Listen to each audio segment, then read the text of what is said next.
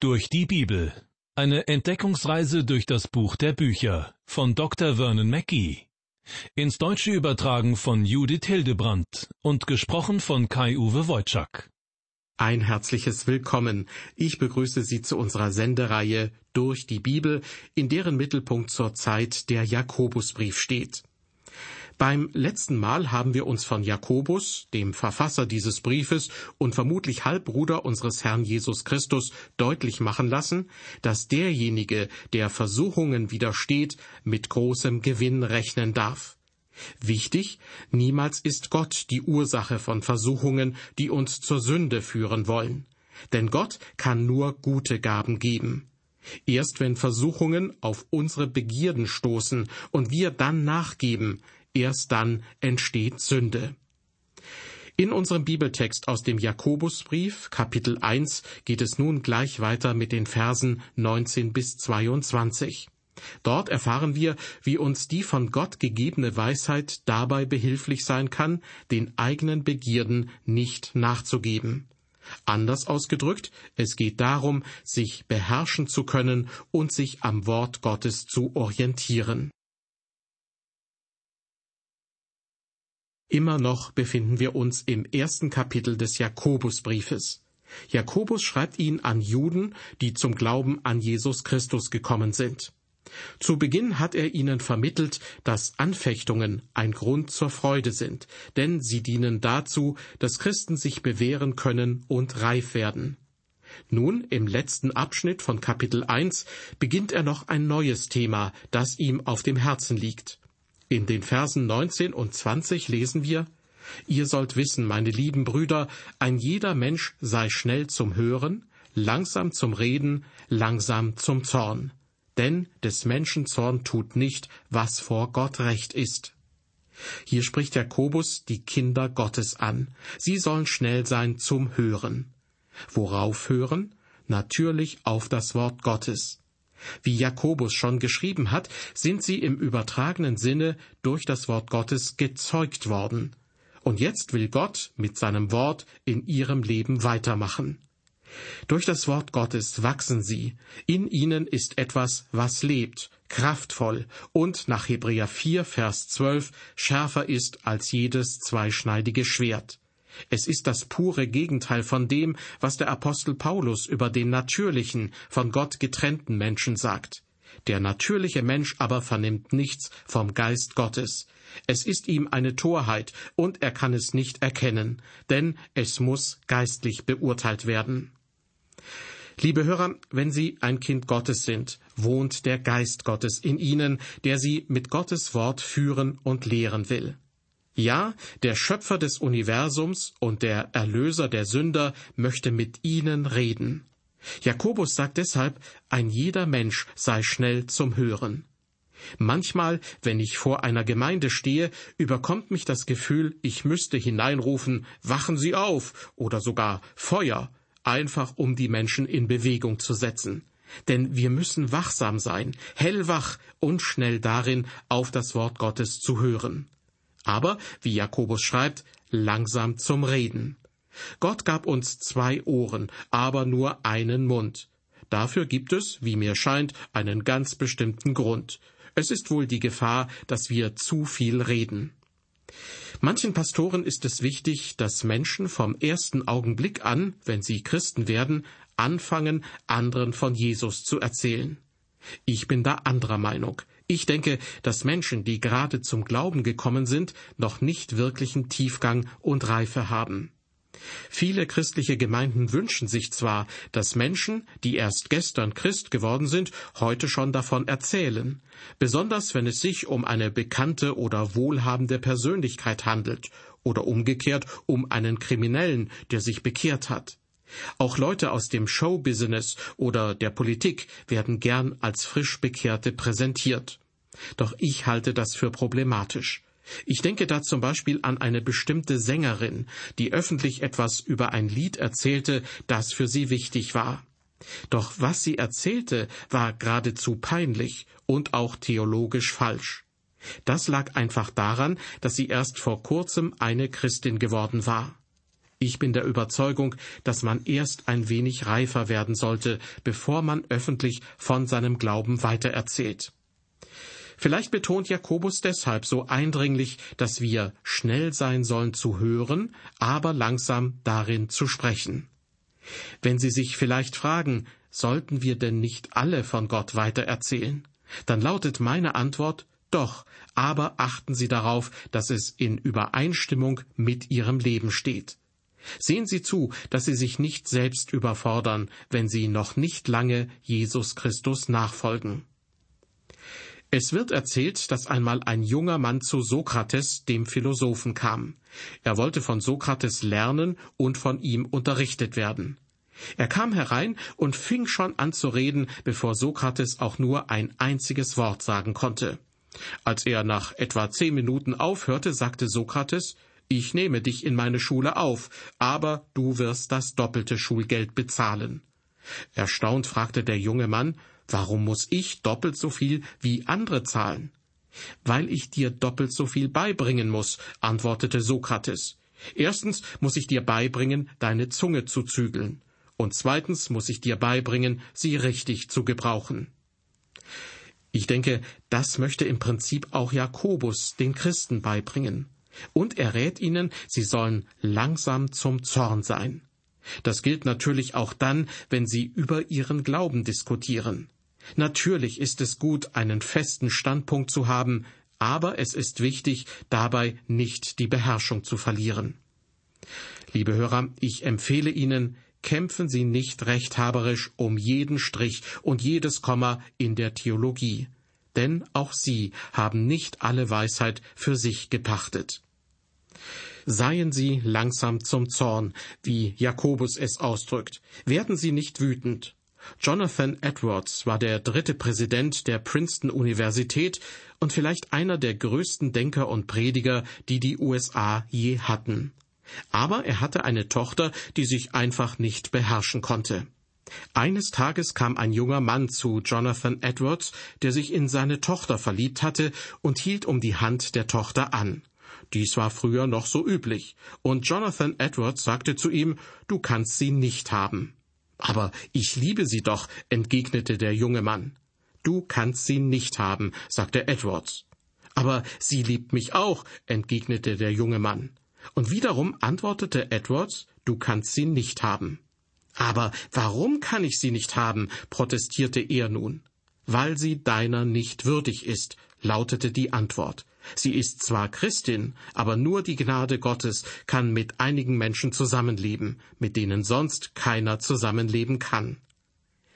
Ja, ich fürchte, es ist leider eine traurige Tatsache, dass heute viele Christen in diesem Sinne unwürdig sind. Sie können ihr Temperament nicht zügeln, und das zerstört das Zeugnis dieser Christen so sehr, wie sonst nichts es zerstören könnte. Sie werden vor anderen unglaubwürdig. Jakobus schreibt in Vers 20 unseres Bibeltextes, denn des Menschen Zorn tut nicht, was vor Gott recht ist. Der Zorn des Menschen ist deshalb so gefährlich, weil er oft nicht mit Gottes Willen und seinen Absichten übereinstimmt. Das ist der Grund, warum wir uns über nebensächliche Glaubensfragen nicht streiten sollten. Ich habe noch niemanden getroffen, mit dem ich zu hundert Prozent in allen theologischen Fragen übereinstimme. Ich weiß noch, wie jemand in mein Büro kam, als ich gerade eine der Radiosendungen anhörte, die ich aufgenommen hatte. Ich wollte sicher gehen, dass alles in Ordnung war. Er fragte mich, was machen Sie da? Ich antwortete spontan, ich höre dem einzigen Menschen zu, mit dem ich zu hundert Prozent übereinstimme. Jakobus betont hier, dass der Zorn des Menschen nicht dazu beiträgt, dass Gott geehrt wird. Vielleicht haben Sie sogar das Gefühl, dass Sie etwas Gutes tun, wenn Sie vehement den christlichen Glauben verteidigen. Aber meist bewirken Sie damit nichts Positives.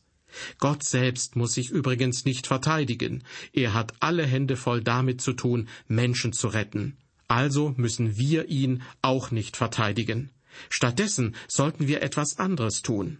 Jakobus fordert uns in Vers 21 dazu auf, Darum legt ab alle Unsauberkeit und alle Bosheit und nehmt das Wort an mit Sanftmut, das in euch gepflanzt ist und Kraft hat, eure Seelen selig zu machen. Hier benutzt Jakobus einen Ausdruck, der sich eigentlich auf das Abstreifen von Kleidern bezieht. So wie Sie Ihre schmutzigen Kleider ausziehen, so sollen Sie alles ablegen, was Ihr Leben, aber vor allem Ihre Sprache verunreinigt.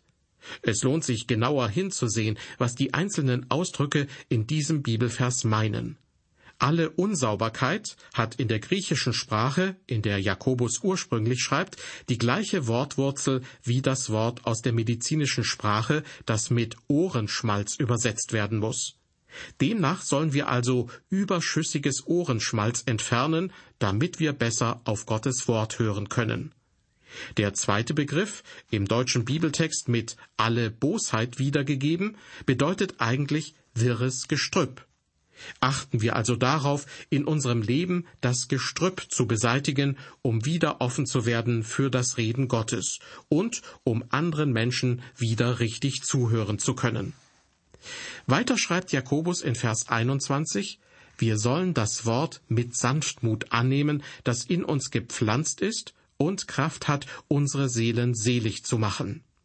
Er gebraucht hier zwei Bilder. Er vergleicht das menschliche Herz erstens mit einem Garten. Wenn man ihn sich selbst überlässt, wird er nur Gestrüpp produzieren. Doch Jakobus fordert uns auf, das Gestrüpp auszureißen und dadurch dem Wort Gottes, das wie ein Same in unser Herz fällt, Raum zu geben. Dieses Wort wurde uns eingepflanzt. Man könnte auch sagen, implantiert. Ich bin überzeugt davon, dass das Wort Gottes geradezu vorbeugend wirkt gegen Sünde. Ein schottischer Theologe schrieb einmal, entweder hält sie die Bibel von der Sünde ab, oder die Sünde hält sie von der Bibel ab. Er hatte zweifellos recht. Das Wort Gottes ist sogar in der Lage, uns zu retten. Es hat die Kraft, unsere Seelen selig zu machen, wie Jakobus schreibt. Dabei spricht er zu denen, die bereits gerettet wurden. Sie haben das Wort eingepflanzt bekommen in ihre Herzen. Das Wort hat sie also bereits erlöst. Doch jetzt geht es darum, gemäß dem Wort Gottes zu leben. Errettung besteht immer in drei Zeitstufen. Ich wurde errettet, ich bin errettet und ich werde errettet werden. Jakobus spricht hier von der Errettung in der Gegenwartsform. Gottes Wort hat die Kraft, unsere Seelen selig zu machen. Ich bin übrigens überzeugt davon, kein Kind Gottes kann sich wirklich vom Wort Gottes trennen. Jedes Kind hört gern die Stimme des Vaters, gerade auch dann, wenn sie ermutigt oder korrigierend eingreift. Wer nicht auf die Stimme des Vaters achtet, wird mit Sicherheit in Schwierigkeiten geraten. Dieses Wort Gottes soll mit Sanftmut angenommen werden, wie es in Vers 21 heißt. Das heißt, es soll bereitwillig, demütig und mit offenem Herzen entgegengenommen werden. Sanftmut ist das Gegenteil von Zorn, von dem Jakobus in dem Vers davor gesprochen hat. Wenn man das Wort Gottes mit Sanftmut aufnimmt, dann bejaht man es, argumentiert nicht herum, ehrt es, relativiert es nicht, passt es nicht an, redet nicht ständig davon, dass es ja jeder so oder so auslegen könne. Wer Gottes Wort mit Sanftmut aufnimmt, der lässt es an sich heran und wendet es auf das eigene Leben an. Kommen wir nun zu Vers 22, dem vielleicht bekanntesten Vers des Jakobusbriefes. Seid aber Täter des Worts und nicht Hörer allein, sonst betrügt ihr euch selbst. Sie und ich, wir leben in einer Zeit, in der es viele Bibelübersetzungen gibt. Im Laufe der Zeit werden es immer mehr. Jeder hat, was die Bibelübersetzung angeht, bestimmte Vorlieben. Und man könnte lange über die Vorzüge der einen oder anderen Übersetzung diskutieren. Aber wie dem auch sei, ich bin der Meinung, dass wir eine ganz neue Übersetzung brauchen. Sie sollte sich von allen anderen Übersetzungen, wie etwa der Lutherbibel oder der Elberfelder Bibel, unterscheiden. Und jeder Christ sollte an dieser neuen Übersetzung beteiligt sein. Auch Sie sollten daran beteiligt sein. Denken Sie jetzt vielleicht, Sie kennen mich doch gar nicht, ich bin völlig unerfahren in den biblischen Sprachen, dem Hebräischen und dem Griechischen, und weiß auch nichts darüber, wie man die uralten Bibelhandschriften richtig auswertet? Nun, liebe Hörer, ich möchte Ihnen dazu Folgendes sagen. Abgesehen von den Einschränkungen, die Sie möglicherweise haben, können Sie selbst doch die beste Bibelübersetzung sein, die jemals hergestellt wurde. Sie trägt den Titel die Täterübersetzung. Denn wir sollen Täter des Wortes sein, schreibt Jakobus. Und wenn sie das tun, was Gott sagt, werden sie für andere Menschen sein wie eine offene Bibel. Und diese Menschen werden auf einmal verstehen, was Gott von ihnen will. Ganz in diesem Sinne schreibt der Apostel Paulus in seinem zweiten Brief an die Korinther, Ihr seid unser Brief, in unser Herz geschrieben, erkannt und gelesen von allen Menschen ist doch offenbar geworden, dass ihr ein Brief Christi seid, durch unseren Dienst zubereitet, geschrieben nicht mit Tinte, sondern mit dem Geist des lebendigen Gottes, nicht auf steinerne Tafeln, sondern auf fleischerne Tafeln, nämlich eure Herzen. Liebe Hörer, die Welt liest heute nicht mehr die Bibel, sondern sie liest sie und mich. Das Evangelium wird jeden Tag verkündigt, und zwar durch die Taten, die wir Christen tun und durch die Worte, die wir sagen. Ich möchte Ihre Aufmerksamkeit nun darauf lenken, dass der Bibelvers, mit dem wir uns gerade beschäftigen, der Form nach eine Aufforderung ist. Ich lese Vers 22 noch einmal vor. Jakobus schreibt, Seid aber Täter des Worts und nicht Hörer allein, sonst betrügt ihr euch selbst. Es gibt eine Sache, die das Wort Gottes von den meisten anderen Büchern unterscheidet. Es gibt Bücher, die man liest, um Informationen zu erhalten oder Wissen, Anregungen, geistliche Eingebungen, Unterhaltung oder Zerstreuung. Aber das Wort Gottes ist anders. Und das ist vielleicht auch der Grund, warum es heute nicht mehr so populär ist wie viele andere Bücher. Die Bibel erwartet nämlich von uns, dass wir handeln. Jakobus zum Beispiel ruft uns zu, seid nicht nur Hörer des Wortes, sondern Täter. Sie können Geschichtsbücher lesen, aber diese stellen keine Ansprüche an Sie.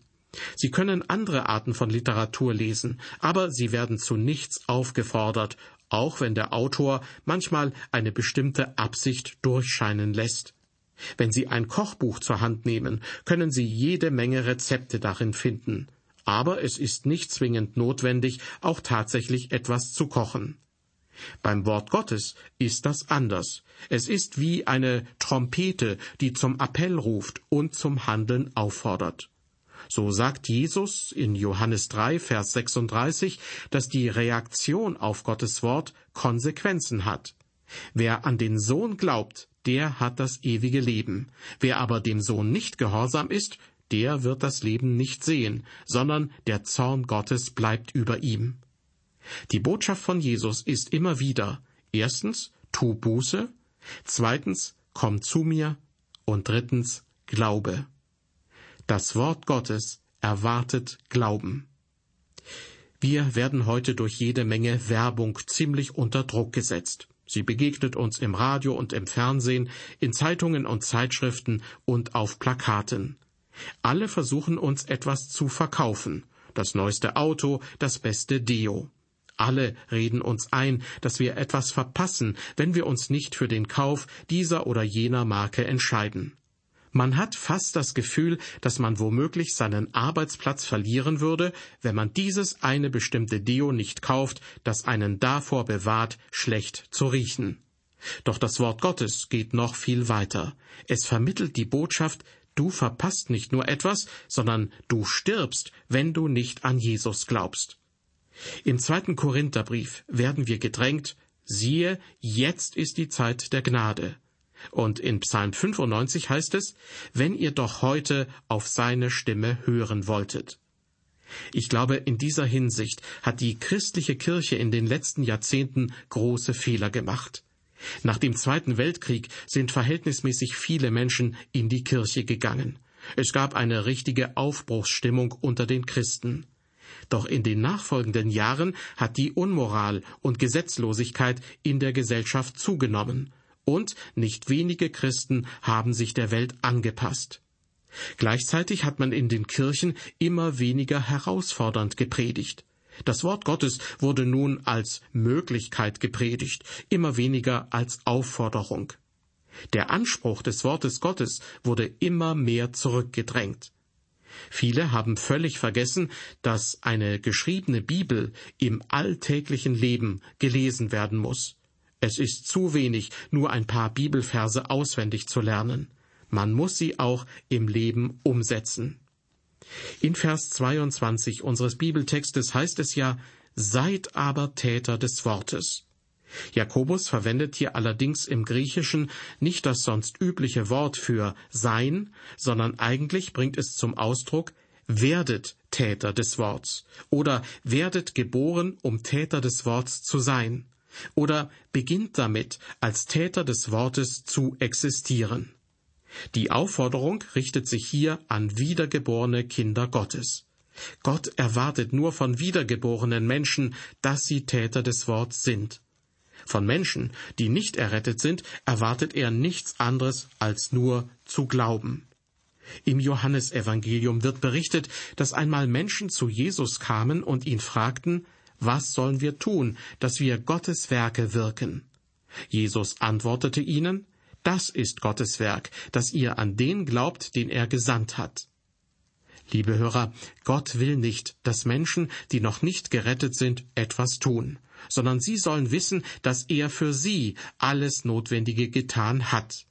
Doch weil wir seine Kinder sind, erwartet Gott, unser himmlischer Vater, dass wir uns entsprechend verhalten.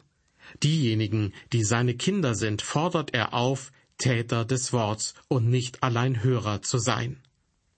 Als Kind war ich im Baseballteam unserer Schule. Wir haben an den Samstagen häufig gegen andere Schulmannschaften gespielt und das hat mir wirklich eine Menge Spaß gemacht. Egal, gegen wen wir gespielt haben, wir haben immer hart gekämpft.